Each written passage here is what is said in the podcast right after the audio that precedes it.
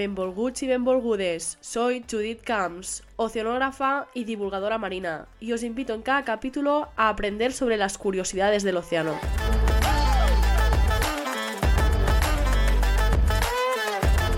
Esto es un podcast de Bredivulga.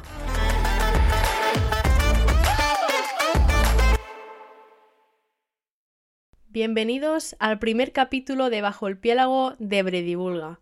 Estoy muy emocionada de emprender este proyecto para divulgar qué importancia tiene el mar para todos sus habitantes. En este podcast abordaremos diferentes temas y problemáticas actuales.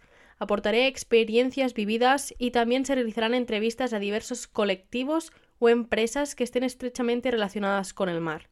Antes que todo, supongo que os preguntaréis qué es el piélago. Y esta palabra tan rara engloba todo el océano, es toda la zona marítima, y por eso el bajo, para destripar capa por capa que encontramos bajo lo único que vemos, las olas y el azul del océano. Estudiar ciencias del mar seguramente nos sentimos un poco perdidos y diminutos organismos en este inmenso azul del océano, esperando a ver qué nos deparará el futuro sin un rumbo muy bien establecido, lo cual también ahora me incita a crear este podcast para empezar de otra forma en el mundo de la divulgación. También estudié ecología marina durante tres años en Chile, lo cual me ayudó a crecer académicamente y personalmente. Pero bueno, hoy no vamos a hablar de mí, ¿no? Vamos a intentar responder qué es el océano y las corrientes. En primer lugar, hay que ser consciente que hemos puesto nombres a los mares y océanos por mera política o geografía, pero solo existe una única masa de agua continua que cubre el 71% de la Tierra. La diferencia es que el mar está bordeado por costa y es la palabra que prácticamente usamos para todo. Vamos a nadar al mar, la mar está mala y así para muchas cosas. Estamos conectados a esta masa de agua de diferentes formas, ya sea por actividades económicas como la pesca, el buceo, el turismo en general, en que las estadísticas no nos engañan y producen aproximadamente 1,5 mil millones de dólares anuales a la economía global. O también estamos conectados a través del ciclo de agua, donde el sol evapora el agua marina que acaba produciendo nubes cuyas pueden condensar y caer en forma de precipitación, las cuales han recorrido miles de kilómetros por el viento. Así que a lo mejor te estás duchando con agua del océano polar, quién sabe. Además, el océano absorbe este calor del Sol y se distribuye por las corrientes alrededor del mundo, regulando de esta forma el clima del planeta. Pero ya hablaremos de ello en otro capítulo. También tenemos una conexión espiritual con él. De hecho, está demostrado científicamente que es como un bálsamo que mejora nuestro bienestar emocional. Toda una filosofía de vida. Al final, todo está conectado. Además, en el océano, como he comentado antes, tenemos las corrientes, que aunque se notan ligeramente en el Mediterráneo cuando hay algún temporal o mar de fondo, nada comparable con lo que sentí cuando estuve en Chile. Hay una frase de un pescador que me marcó. Concha tu mare, el Pacífico no tiene nada de Pacífico. Es un océano bravo, con corrientes muy fuertes, ya sean horizontales, verticales, giratorias, de todo tipo. En este caso tenemos la gran corriente de Humboldt. Como buenos samaritanos españoles fueron los primeros en describir esta corriente en el año 1515, como tantas cosas. Énfasis en esas comillas imaginarias en tantas cosas. Si bien intentamos ponernos en unos españoles acostumbrados al calor del verano y al agua que aunque cada vez está más caliente ya de por sí debía tener una temperatura agradable, yo me supongo que cuando llegaron a Chile y en época de verano decidieron tomarse un baño. ¿Y qué pasó? Sintieron como cada parte de su cuerpo gritaba de dolor con esa agua tan fría y describieron el agua de Chile es fría. Tanto en invierno, obviamente más, como en verano, cosa que pasa en pocos sitios. No fue el alemán Alexander von Humboldt en el 1846 que hizo medidas de temperatura por primera vez.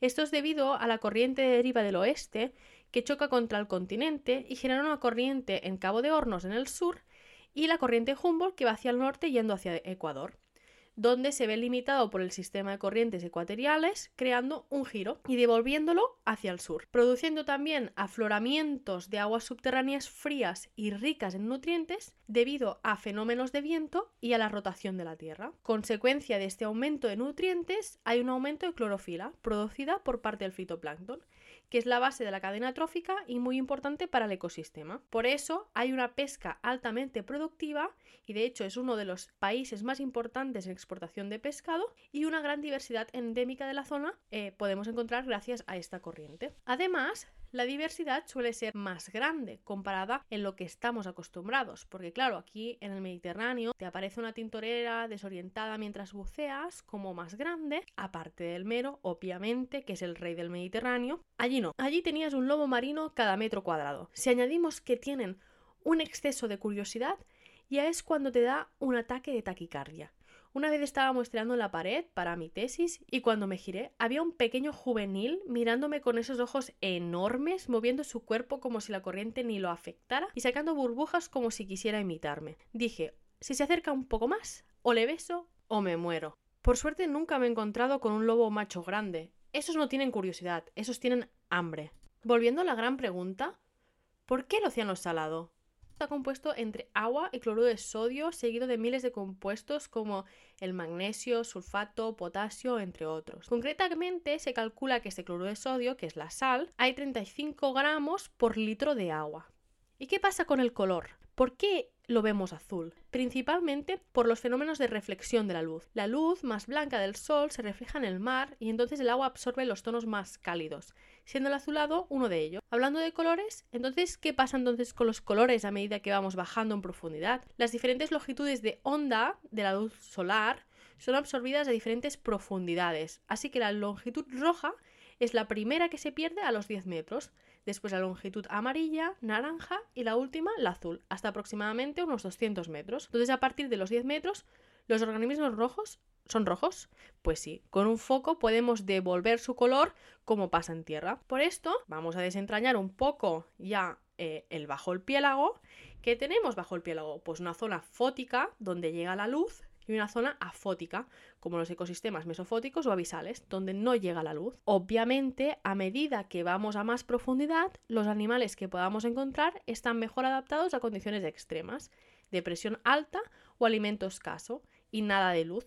Entonces suelen ser animales que se desplazan poco para ahorrar energía y también muchos han desarrollado mecanismos de bioluminiscencia para atraer a diferentes presas. Y con esto se introduce también las relaciones de simbiosis con otros microorganismos que captan o emiten luz como las oxantelas en los corales en zonas fóticas o a través de microorganismos que hagan quimiosíntesis para organismos abisales pero ya hablaremos de ello en otro capítulo. Hemos conocido en este capítulo un poco sobre el océano y cómo funciona. Aún así, como bien sabemos todos, está en peligro y hay que protegerlo. El cambio climático y la acidificación está afectando mucho a la salud de los ecosistemas marinos y es obligación nuestra protegerlo. Tenemos que trabajar en comunidad para poder realizar un cambio en la sociedad e ir en la línea de la protección de los océanos. Así que hasta aquí el capítulo de hoy, espero que os haya gustado mucho. Os invito cada mes a escuchar un capítulo del podcast Bajo el Piélago y seguirme en Instagram arroba ebredivulga para estar al día del salseo azul. Y como dicen en Costa Rica, pura vida para todos.